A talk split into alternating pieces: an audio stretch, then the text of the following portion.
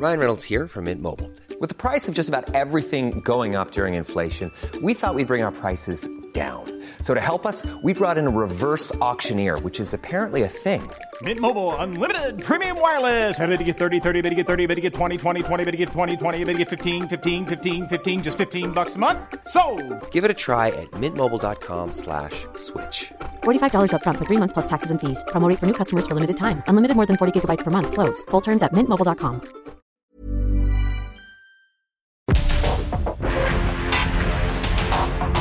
Porque el mundo actual no se entendería sin la economía, las finanzas y los negocios. Acompaña a Mario Maldonado, el columnista de negocios más joven y objetivo del periodismo financiero en su programa. Bitácora de negocios.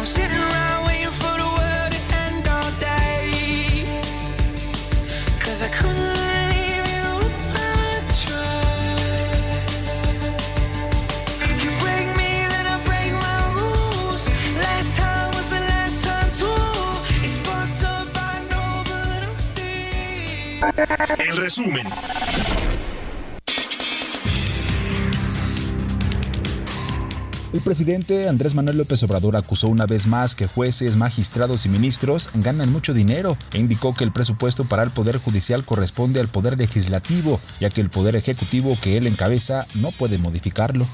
600 y hasta 700 mil pesos mensuales. ¿Quién gana eso en México?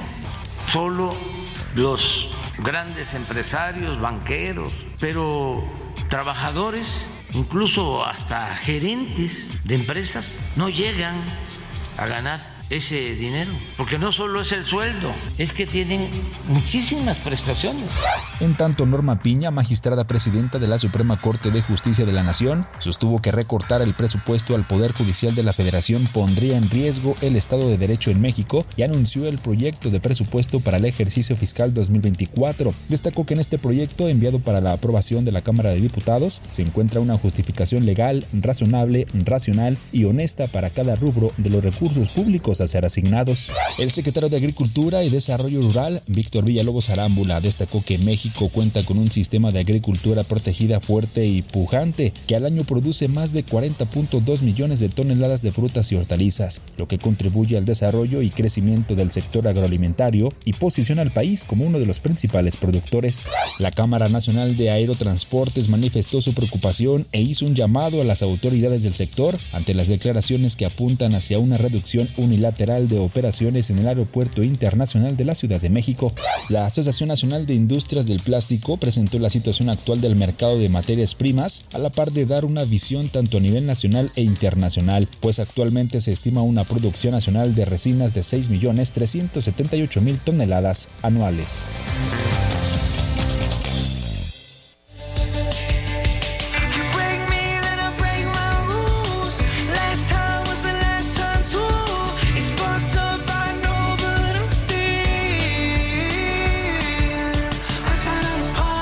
¿Qué tal? ¿Cómo están? Muy buenos días. Bienvenidos a Bitácora de Negocios. Yo soy Mario Maldonado y me da mucho gusto saludarlos como todos los días con un poquito de música y resumen, un poquito de información. Hoy es martes, martes 29 de agosto del 2023 y estamos transmitiendo en vivo aquí en la cabina del Heraldo Radio. Gracias por acompañarnos en punto de las 6 que abrimos la barra informativa de esta estación aquí en la Ciudad de México en el 98.5 de FM y en el Valle de México, pero también estamos y nos escuchamos en la República Mexicana a través de las estaciones hermanas del Heraldo Radio, en Guadalajara, Jalisco por la 100.3, en Monterrey por la 99.7 y en el resto de la República Mexicana a través de las estaciones hermanas de El Heraldo Radio. Bueno, pues comenzamos, además de con información, con un poquito de música. Esta semana estamos escuchando canciones de artistas que se van a presentar en México durante el mes de septiembre y es el caso de este rapero estadounidense, Post Malone, que ha ocupado cuatro veces el top de mejores álbums en Estados Unidos. Esta canción se llama Chemicals de su más reciente álbum, se llama eh, Austin.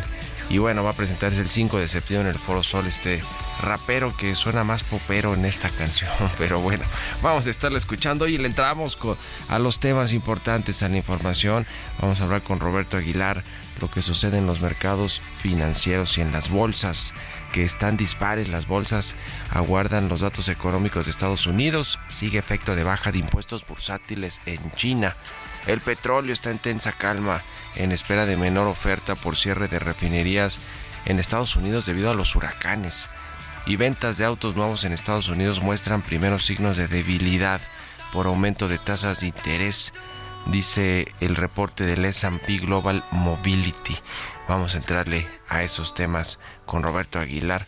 Vamos a platicar también con Ernesto Farril, como todos los martes, las tasas más altas para Estados Unidos, cómo influyen este, este tema, pues que además adelantó Jerome Powell esta semana, van a mantenerse las tasas de interés altas en Estados Unidos y eh, pues no se ve para cuándo comience este ciclo de recorte de tasas de interés y eso pues ha puesto también eh, pues ha puesto nerviosos a los inversionistas globales y al resto de los bancos centrales que pues les da una guía sin duda alguna a la Reserva Federal de Estados Unidos. Vamos a hablar también con Carlos Hurtado, director del Centro de Estudios Económicos del Sector Privado, el CESP, que está preocupado por el paquete económico de 2024, pide que sea realista.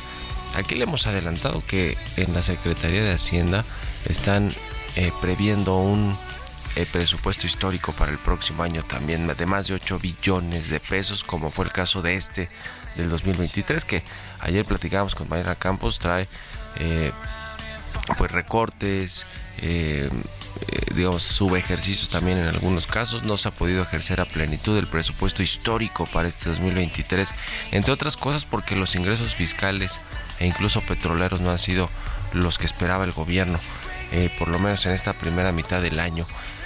o en la primera mitad del año que ya, que ya pasó. Así que hay pues preocupaciones no solo por el presupuesto histórico, sino por los eh, el marco macroeconómico, los factores de política económica, los indicadores de crecimiento, de tipo de cambio, de ingresos petroleros, del precio del barril de petróleo, la producción, las tasas de interés, la inflación, en fin, todos estos eh, indicadores importantes para eh, la economía nacional y las finanzas públicas, pues a veces son manoseados no solo por el gobierno, sino por los diputados para ajustar las metas de ingresos ¿eh? y, poder equilibrar el presupuesto. En fin, en fin, le vamos a entrar al detalle con Carlos Hurtado.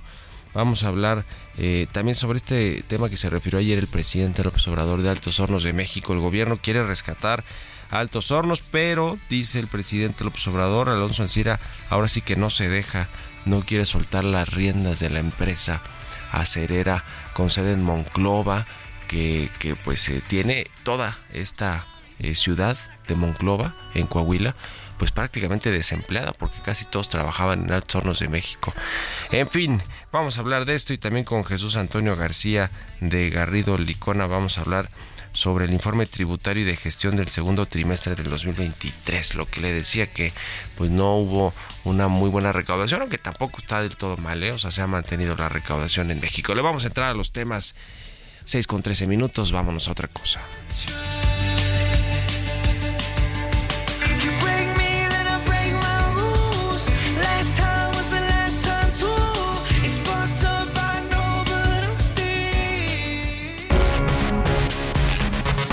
Editorial.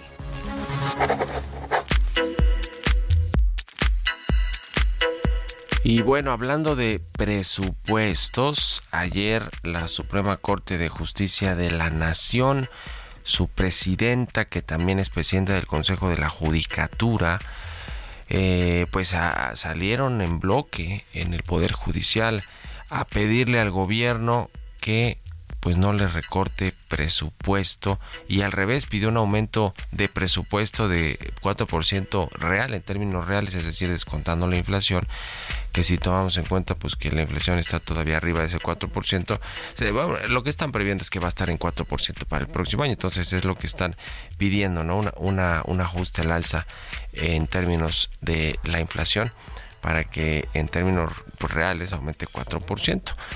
Eh, hablan de pues que se requiere un presupuesto de 80 y casi 85 mil millones de pesos eh, pero reconoció Norma Piña que en el eh, poder legislativo y a ver el poder ejecutivo eh, que es el que envía finalmente el presupuesto del, del, siguiente año a través de la Secretaría de Hacienda dicen que pues hay una intención de asfixiar al Poder Judicial de la Federación con un recorte presupuestal. A ver, ya lo había anunciado Ignacio Mier y ayer mismo salió Ignacio Mier a defender ese recorte presupuestal de hasta 25 mil millones de pesos que pues se ha amagado eh, que van a recortarle al Poder Judicial los legisladores.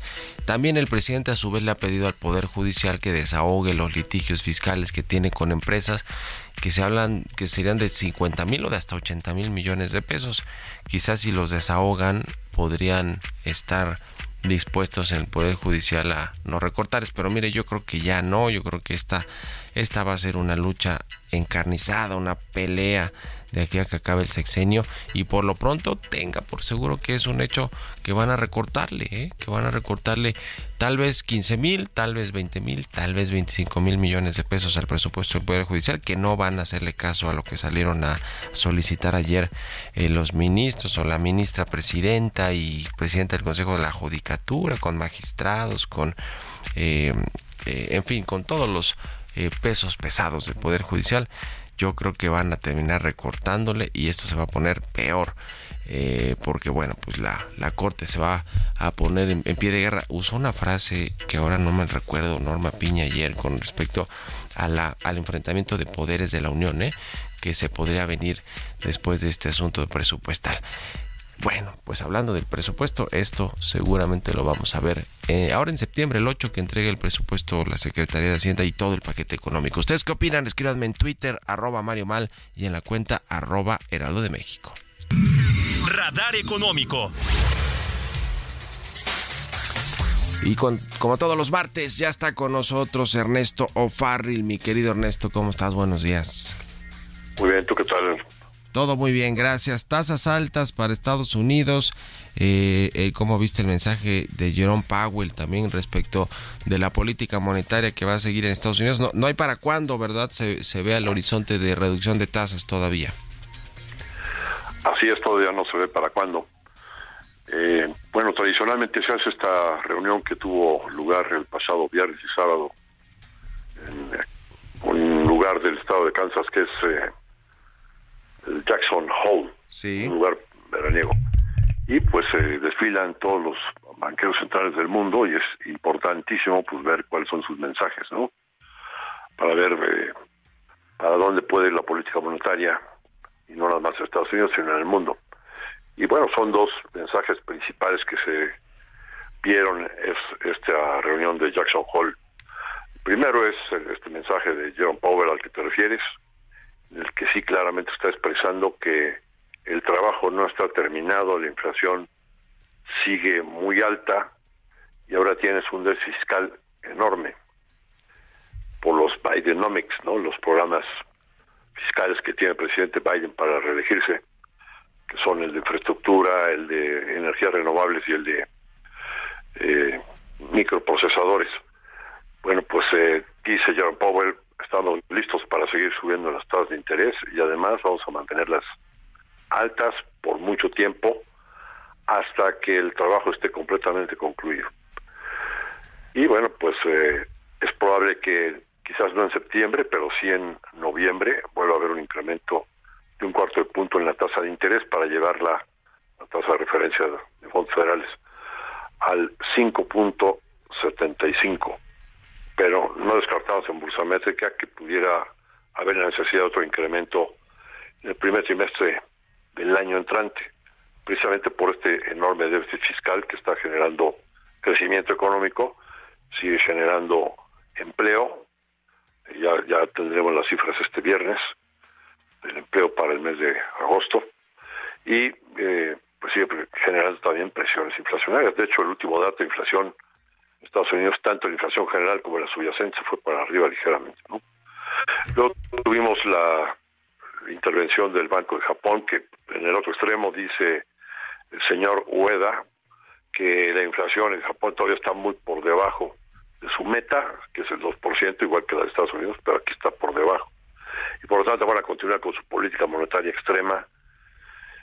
Y adicionalmente la señora Cristina Lagarde, pues eh, parecido a, Estados Unidos, pero con un desfase, pues está diciendo que van a tener que seguir subiendo la tasa de interés y que la inflación sigue alta, por eso tiene que seguir subiendo la tasa de interés a pesar de el ambiente recesivo y que van a dejar también la tasa de interés mucho tiempo arriba y también que pues van a estar igual que en Estados Unidos están recogiendo dólares pues en, en el caso del Banco Central del Euro van a estar recogiendo euros que se crearon en exceso durante la pandemia entonces al final pues tendremos en el futuro pues una política divergente unos empujando para un lado y otros para otro es básicamente el mensaje que estamos viendo en estas reuniones de Jackson Hole. Y en México, eh, por último, brevemente, eh, Ernesto, ¿cómo ves el tema de las tasas de interés? ¿Para cuándo? Para el próximo año, sin lugar a dudas, ¿no?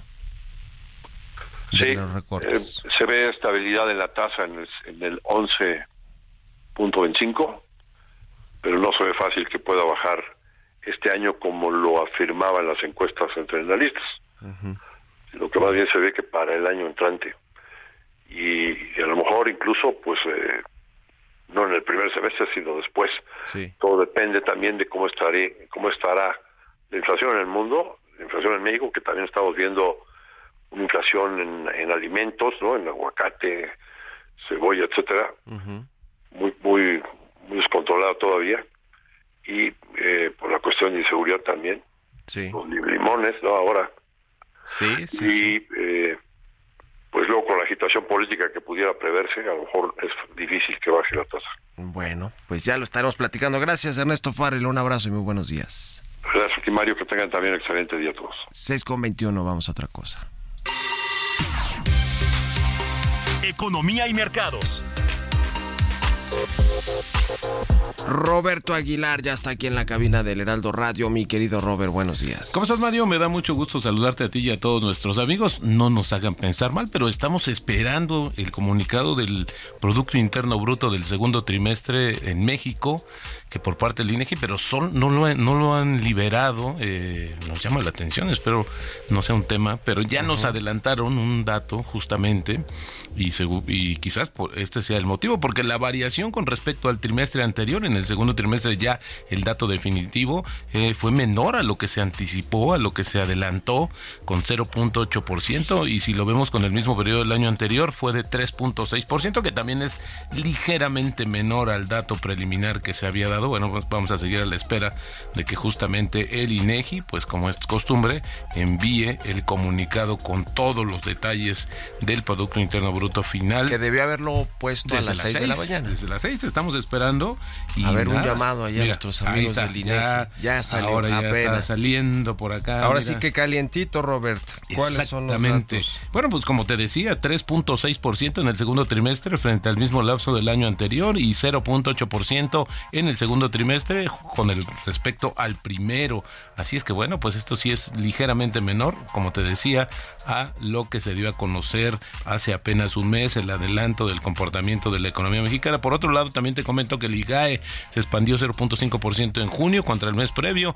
Esto también, eh, la actividad económica subió un 4.1% en junio contra el mismo mes de 2022. Esto también se había adelantado, se había anticipado que tendríamos tasas por arriba del 4%, pero bueno, parece ser que ya hay algunos síntomas de que la economía mexicana pues podría estar moderando su dinamismo. También te comento que las bolsas chinas encabezaban el avance asiático al aplaudir los esfuerzos de Pekín para apoyar a los mercados, mientras que los bonos subían y el dólar retrocedía ante la, posibilidad de que los datos estadounidenses que se publican hoy sean más débiles. Por ejemplo, hoy se da a conocer la oferta de empleo, seguida de datos laborales más amplios y de la encuesta ISM que va a darse a conocer el viernes. Los operadores de bonos se posicionaban a favor de un giro suave en las cifras. También un tema que está llamando la atención y preocupando en el mundo es lo que tiene que ver justamente con algunas, eh, algunos paros y posibles huelgas en instalaciones en Australia de, gas natural licuado de Chevron. Esto ya está haciendo incrementar los precios en Europa. También te comentaba que el petróleo apenas variaba, ya que los inversionistas pues supesan la posibilidad de una nueva alza de tasas en Estados Unidos, que esto reduzca la demanda, como la preocupación por la oferta derivada del huracán que se aproxima a la costa del Golfo estadounidense. Las ventas de vehículos ligeros en Estados Unidos se mantendrán estables en agosto, pero mostraban los primeros síntomas de desaceleración. Esto lo dijo Standard Poor's Global Mobility en medio de las negociaciones contractuales con los trabajadores y un alza de las tasas de interés. También el tipo de cambio está cotizando justo en estos momentos en 16.82. Se nos regresó un poquito el tipo de cambio. Buenísimo, gracias Roberto Aguilar y nos vemos al ratito en la televisión. Gracias Mario, muy buenos días. Roberto Aguilar, síganlo en Twitter, Roberto AH. Vámonos a la pausa y ya volvemos con más aquí a Bitácora de Negocios.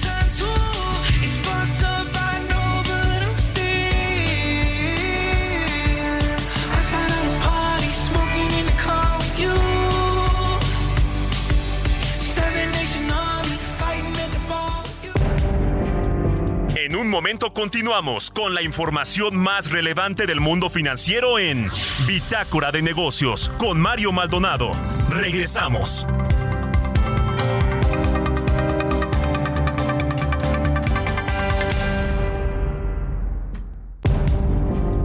Estamos de vuelta en Bitácora de Negocios con Mario Maldonado.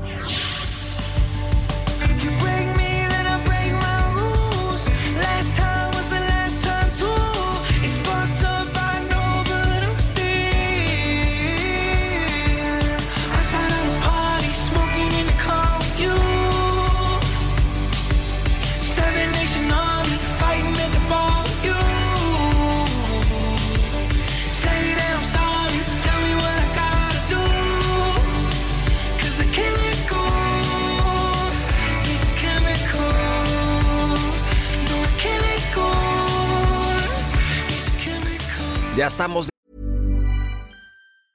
Hiring for your small business? If you're not looking for professionals on LinkedIn, you're looking in the wrong place. That's like looking for your car keys in a fish tank.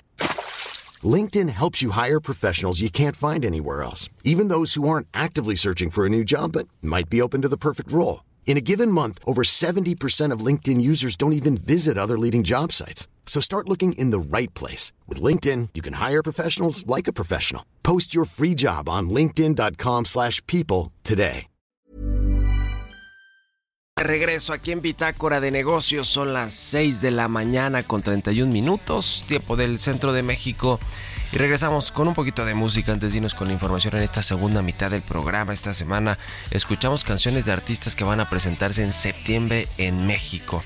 Y es el caso de este famoso rapero estadounidense Post Malone que va a presentarse el 5 de septiembre en el Foro Sol. Esta canción es de su más reciente álbum de estudio que se llama Austin y la canción Chemical. Vámonos al segundo resumen de noticias con Jesús Espinosa.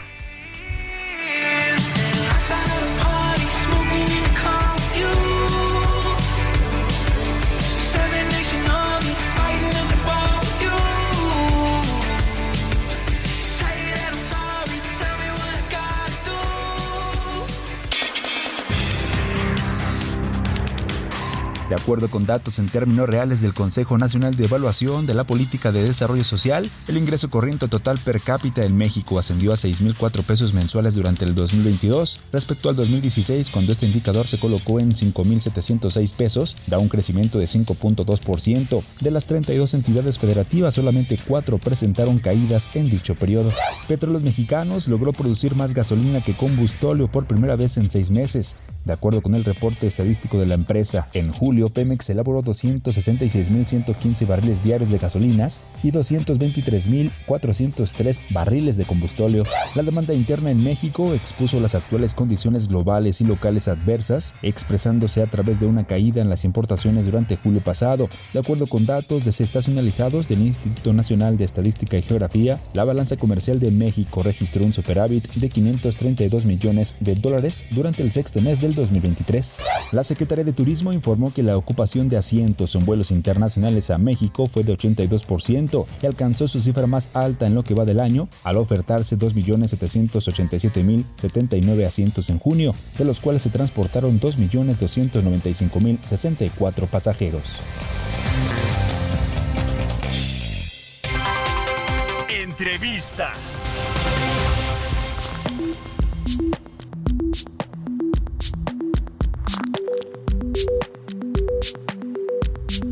Y bien, ya le decía, vamos a platicar con Carlos Hurtado. Él es director del Centro de Estudios Económicos del Sector Privado. ¿Cómo estás, Carlos? Muy buenos días, gusto saludarte. Ah, lo estamos tratando de reconectar porque tuvimos ahí un problema con la llamada. Bueno, vamos a hablar con él del paquete económico 2024. El CESP eh, pide que sea realista. Eh, por lo que ya le decía hace unos minutos en el en la primera mitad del programa con respecto a el presupuesto histórico que está perfilando la Secretaría de Hacienda de nueva cuenta, así como este año, más de 8 billones de pesos, que bueno, pues tendrán que venir de eh, ingresos fiscales, de ingresos petroleros y de otros ingresos, pues sobre todo estos dos, que, que quién sabe si van a poder cumplirse. Además es un año electoral donde tendrán que pues eh, ajustarse también algunas partidas al INE, a quizá al Tribunal Electoral, al Poder Judicial le quieren recortar, ya le, ya le comenté hace rato. Bueno, ya recuperamos, ya tenemos a Carlos Hurtado, director del CESP. ¿Cómo estás, Carlos? Muy buenos días. ¿Qué tal, Mario? Muy buenos días. Gusto saludarte. Pues estamos a unos días de que la Secretaría de Hacienda presente o entregue más bien el paquete económico 2024 a la Cámara de Diputados y vendrá pues eh, eh, toda la negociación para el presupuesto, aunque ya más o menos han ido adelantando eh, a dónde van a recortarle al Poder Judicial, eso es lo que han dicho los de Morena, pero, pero también está perfilando a la Secretaría de Hacienda otro presupuesto histórico para el próximo año. ¿Le alcanzará? ¿Cómo lo ves? Bueno, mira, eh, eh, yo creo que yo creo que el presupuesto eh, del año que viene va a ser un presupuesto muy apretado y es un presupuesto apretado pues por, por lo que tú ya estabas diciendo, ¿no? O sea, están tratando de ver en dónde recortan y porque yo creo que la, en un año electoral pues no solamente el gobierno va a, a, ser un poco renuente a reducir algunos de los gastos de sus programas que tienen orientación bastante política, sino que incluso los van a querer ampliar.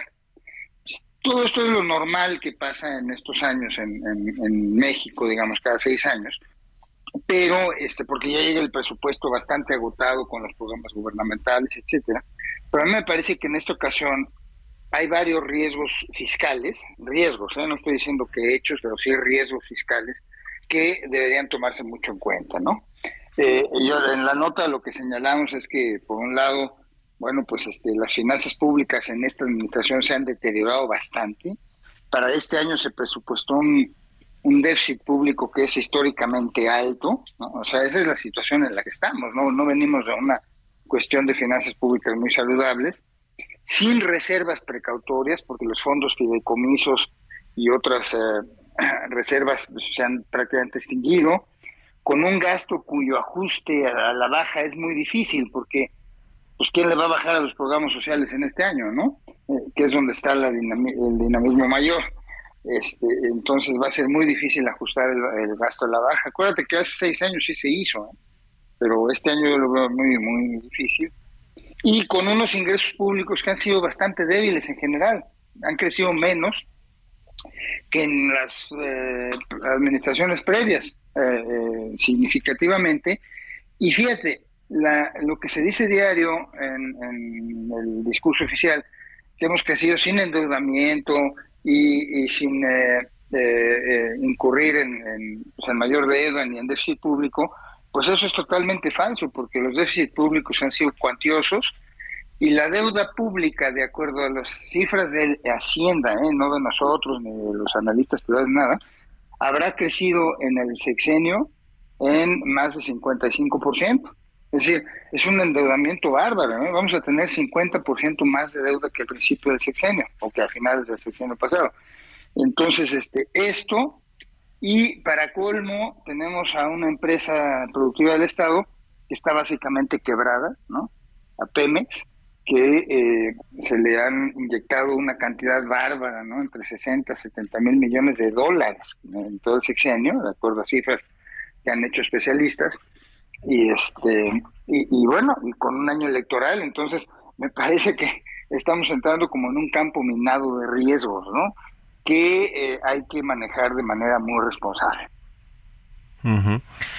Pues sí, es eh, no, no se ve nada fácil que puedan eh, elaborar un presupuesto que sea pues por lo menos real a las necesidades que va a tener el país en el el próximo año, que es un año electoral donde hay elecciones históricas también. ¿Cómo ves el tema de los supuestos macroeconómicos o el marco macroeconómico que tendrá los eh, indicadores más importantes? Yo supongo que el del crecimiento y quizá el del petróleo, ¿no? Que es el que más utilizan ahí para ajustar los, los ingresos eh, del gobierno. ¿Estos, ¿Estos cómo los ves o cuáles, cuáles crees que son los que hay que poner más atención para el próximo año?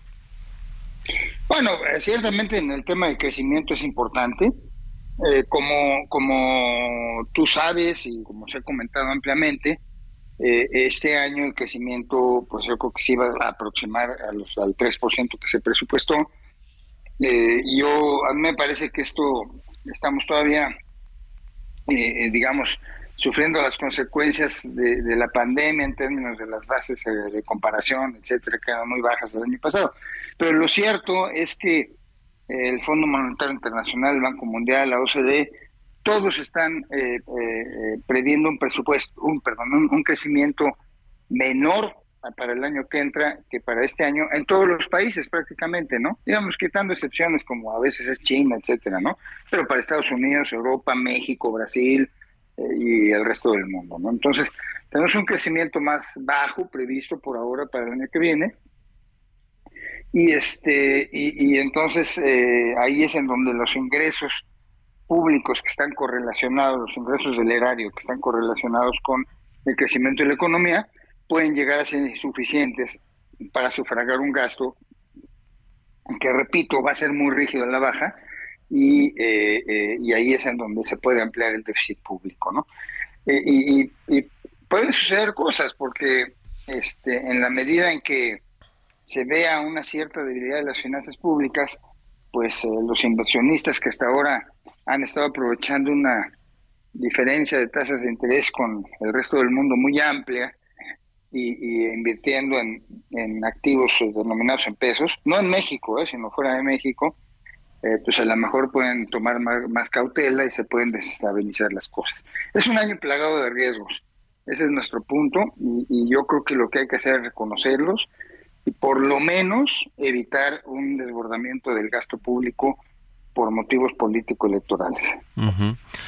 Porque no hay de otra, yo recortas a, eh, digamos, lo que hemos escuchado ahora del Poder Judicial, recortas a instancias importantes, ni más ni menos para la Procuración de Justicia y algunos otros asuntos para eh, pues tratar de conseguir esos recursos para financiar los programas sociales o meterle más dinero. Ahora el tema de las pensiones, hablando de los programas sociales, eso eh, pues ya anunció el presidente que para el próximo año van a aumentar las de adultos mayores, ¿no? Y, y así progresivamente le va a dejar un problema al próximo presidente, ¿no? Ese es, ese es el tema. Yo, yo lo que veo es que quien sea el próximo presidente va a llegar con un margen de maniobra perfectamente agotado, porque está eso que tú dices del Poder Judicial, que bueno, pero eso, yo, yo soy un defensor del presupuesto del Poder Judicial, pues la verdad es que no pinta tanto en la, digamos, en la suma de todas las finanzas públicas, ¿no? Sí, sí. Pero las presiones en salud, ¿qué tal? Digamos, la salud, educación, pensiones, ¿no? Salud, bueno, salud, educación, seguridad pública, yo creo, a nivel subnacional, sí. pensiones y este y, y, el tema electoral, que yo creo que sería gravísimo que el año que entra hubiera un recorte ahora al, para, para el INE, ¿no?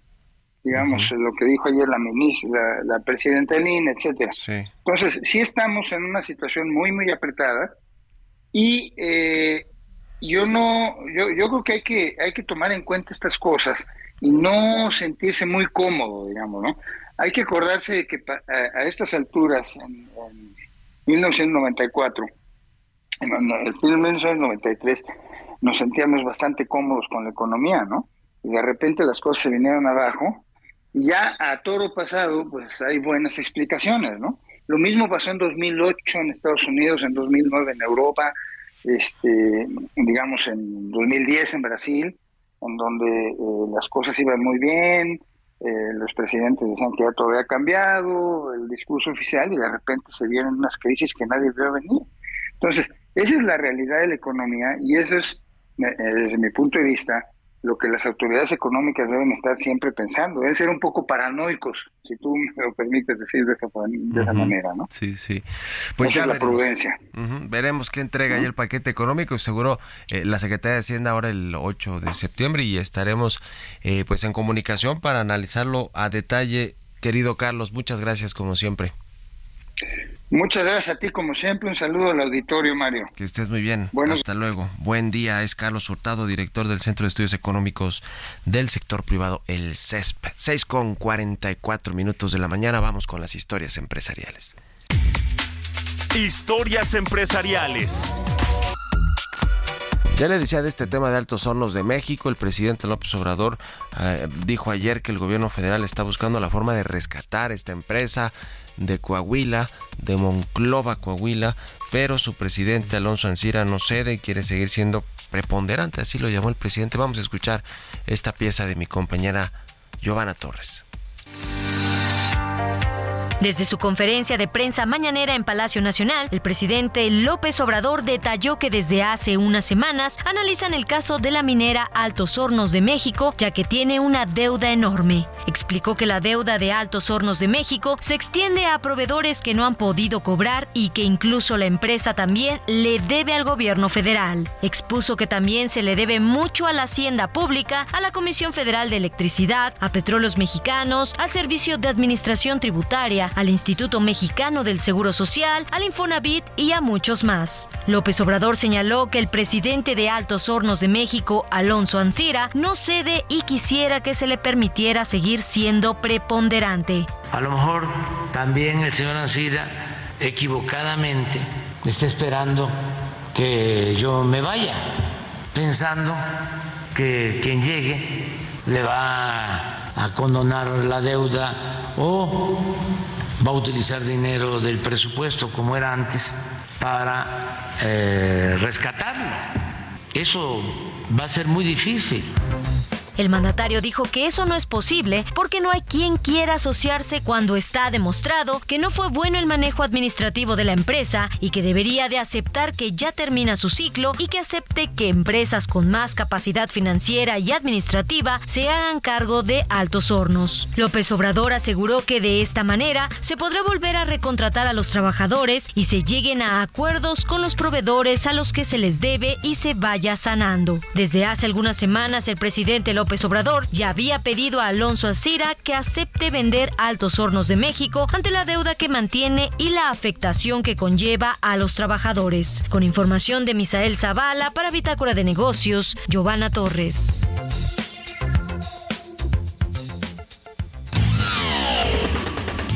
Mario Maldonado en Bitácora de Negocios.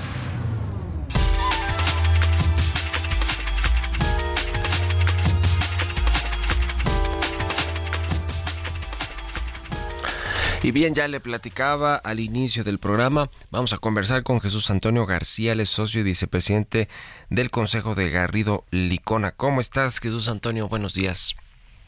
Buenos días, Mario, y a ti el auditorio. Muy bien, gracias. Gusto saludarte. Pues, a ver, vamos a entrar a los temas de impuestos tributarios y de este informe tributario y de gestión del segundo trimestre del 2023 del Servicio de Administración Tributaria. Cuéntanos lo más relevante que, que pues eh, ustedes en, en, Garrido Licona detectaron sobre este informe? Pues mira, eh, en términos generales, eh, en este informe que dicho sea de paso es del segundo trimestre del 2023, las cifras en materia de recaudación se incrementaron. Nada más para que tengamos el dato de hoy día del, de, un, de cada peso que el SAT destina a la fiscalización, hoy está recuperando 213 pesos.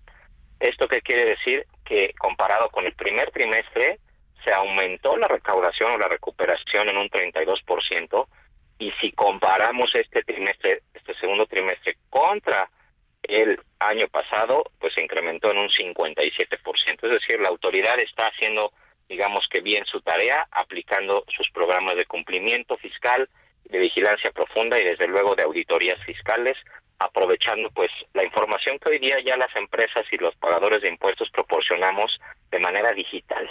Esto es el uso eficiente de la información.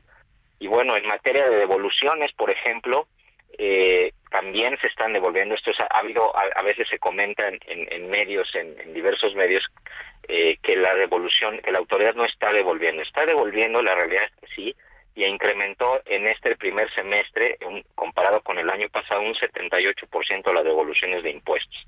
Y fundamentalmente, eh, yo creo que el factor a tener en cuenta para todos los que nos escuchan es que se puede se puede obtener la devolución siempre y cuando tengamos validado nuestros saldos a favor y tengamos toda la documentación que soporta, que ahí ese es el talón de Aquiles, que soporta la materialidad de dichos saldos a favor. ¿Por qué? Porque la autoridad tiene facultad para requerirnos información y es ahí donde siempre está el cuello de botella, este Mario. En, el, en, en se regresan estos impuestos, si es que hay impuestos, eh, eh, saldos a favor más bien de los contribuyentes. Eh, ahora, el tema de, las, de los grandes contribuyentes, ¿cómo lo ves? Porque ahora hemos escuchado al presidente del observador decir que hay créditos fiscales que están litigándose en los tribunales, en el tribunal administrativo y ahora, y algunos los ha traído la corte. ¿Cómo ves este asunto de los grandes contribuyentes y, cuánto ha aumentado esa recaudación hablando de este informe del primer eh, semestre del año? Con todo gusto, con todo gusto. Mira, en el, los casos que hoy día están discutiéndose en la Corte, pues son casos la autoridad a través de, ejecuciones de sus auditorías, pues han identificado que probablemente, y eso está sujeto a que obviamente los tribunales lo resuelvan, si ciertos tratamientos fiscales que aplicaron estas empresas, pues son legales o no, y por eso es que están en discusión. Pero la realidad es que hoy las grandes empresas, como bien comentas, sí pagan impuestos y realmente contribuyen con el 50, el 50% aproximadamente del total de los ingresos que recibe el gobierno por, por concepto de impuestos. Imagínate nada más, para que nos demos también una idea, del total de la base de contribuyentes o pagadores de impuestos son 63 millones.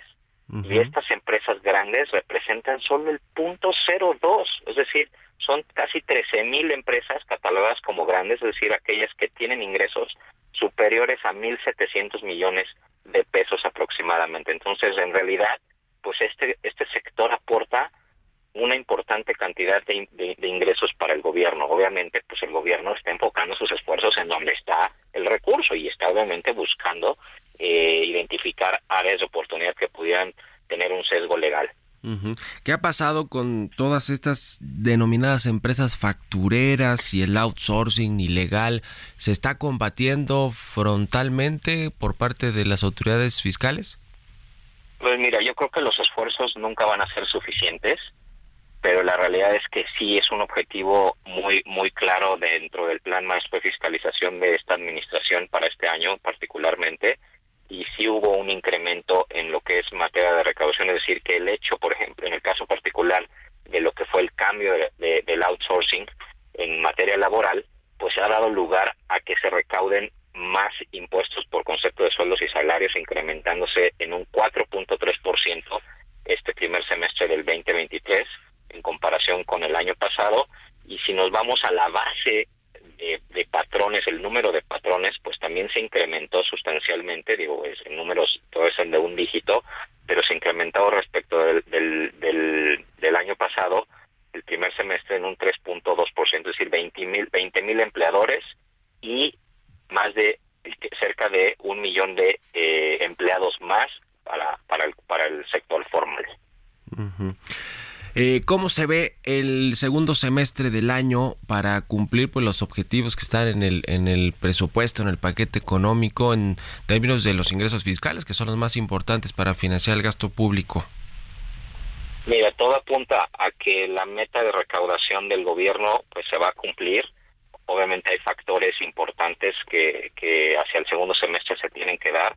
El tipo de cambio de alguna manera está estable y habrá que ver cómo, cómo la, la autoridad continúa ejecutando este tipo de programas de recaudación. Yo creo que la economía tiene ciertas áreas de oportunidad que hay que mejorar, pero para el segundo semestre se antoja se antoja favorable para las autoridades, no así tanto para los para los empresarios o pagadores de impuestos que bueno, pues obviamente eh, la, la situación económica, no obstante que vemos un, vemos un tipo de cambio estable, pues la inflación no nos está ayudando. Eh, por último, un comentario de 40 segunditos sobre el tema del paquete económico del próximo año. Ya lo van a entregar y seguramente ahí vendrá, o más, más bien tiene que venir el, proyecto de ley de ingresos, el tema fiscal. Eh, ¿Cómo lo ves? ¿Muy similar al de este año? Muy, yo creo que va a estar muy similar. De hecho, pues se ha dicho de manera extraoficial que, que no habrá una reforma fiscal como tal, que vaya, siempre se dice que no hay una reforma fiscal, pero siempre hay algunos unos toques eh, que, le dan a la base de los impuestos. Exactamente. No hay no hay impuesto, no hay incremento en tasas, pero sí le pegan a la base del impuesto, es decir, cuestionan o, disminuyen deducciones y eso pues hace que la base del pago de impuestos pues se incremente, ¿no? Entonces, pues habrá que esperar el paquete ya ya próximamente, más tarde el 8 de septiembre lo tienen que presentar. Muy bien, pues muchas gracias Jesús Antonio García y aprovecho para, para anunciar que vas a tener van a tener aquí un programa en, ah, en Heraldo, ¿no? Cuéntanos rápido, 20 segunditos. Mira, pues sí, el programa se llama Entre Empresarios eh, se transmitirá por el Heraldo TV y bueno, pues tendremos entrevistas con empresarios que, compartirán su, su, conocimiento y desarrollo en el, en el tema de negocios desde la perspectiva personal. Eh, desde la perspectiva personal, los lunes de 4 a 5 los esperamos en Heraldo, en el Heraldo TV, Canal 8, Televisión Abierta. Enhorabuena, pues que estés muy bien, gracias. Gracias. Y estamos en contacto, se acabó el programa, nos escuchamos mañana. Esto fue Bitácora de Negocios con Mario Maldonado.